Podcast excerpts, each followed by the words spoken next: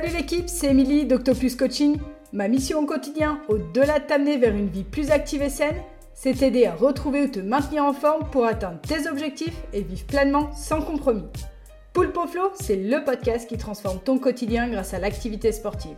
N'oublie pas de t'abonner. Allez, c'est parti Salut, aujourd'hui je vais te parler d'un sujet qui a pris une place importante dans notre vie quotidienne et sportive, les mondes connectés. Je dois t'avouer quelque chose, je suis une grande fan de ma montre Apple Watch. Elle m'aide à suivre mes entraînements, à surveiller ma santé et même à gérer mon emploi du temps. Mais comme pour tout, il est important de l'utiliser à bon escient. Les montres connectés sont devenus un outil incontournable pour beaucoup d'entre nous. Elles nous permettent de suivre notre activité physique, de surveiller notre sommeil, de recevoir des notifications et bien plus encore. Il est important de se rappeler que ce ne sont que des outils. Ils peuvent nous aider à atteindre nos objectifs, mais ils ne doivent pas devenir une obsession. Par exemple, il peut être tentant de se laisser absorber par les données que nous fournissent ces montres. Combien de pages j'ai fait aujourd'hui? Combien j'ai brûlé de calories? Est-ce que j'ai assez dormi? Est-ce que j'ai bien dormi? Ces informations peuvent être utiles, mais il est important de ne pas les laisser dominer notre vie. Au lieu de ça, nous devrions utiliser ces outils pour mieux euh, nous aider à atteindre nos objectifs de manière saine et équilibrée. Par exemple, ta montre connectée peut t'aider à te rappeler de bouger si tu as été assise trop longtemps. On peut t'aider à suivre ta progression dans ton entraînement. Elle peut même t'aider à te détendre en te guidant à travers des exercices de respiration. Mais n'oublie pas, elle est là pour t'aider, pas pour te contrôler. Ne te laisse pas stresser par des chiffres qu'elle affiche et n'oublie pas que le plus important est de te sentir bien dans ton corps et dans ton esprit.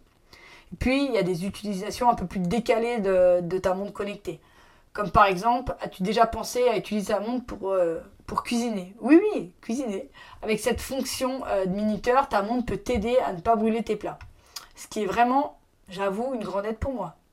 C'est une belle évolution dans mon niveau de cuisine. Ou encore, tu peux utiliser ta montre pour suivre ton rythme cardiaque pendant une présentation euh, importante au travail. Ça peut t'aider à gérer ton stress et à rester calme. Et que dire de l'utilisation de la montre connectée pour la méditation?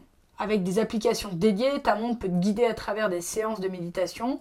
Elle t'aidera à rester concentré et à lâcher prise. Au moment où je tourne ce podcast, ça fait 125 jours qu'elle m'accompagne dans ma méditation quotidienne et c'est vraiment un outil pratique et efficace pour maintenir ma régularité. Mais avant de conclure, j'aimerais aborder un aspect important de l'utilisation euh, des montres connectées, la sécurité des données.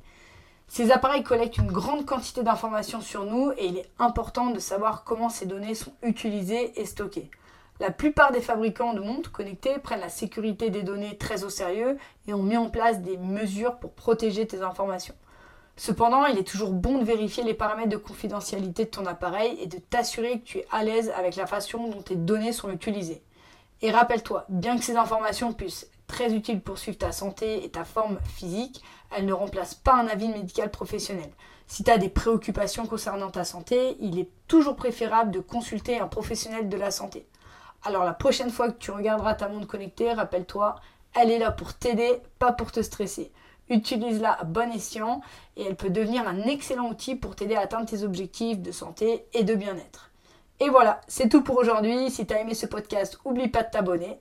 Merci de m'avoir écouté, c'était Émilie. Ciao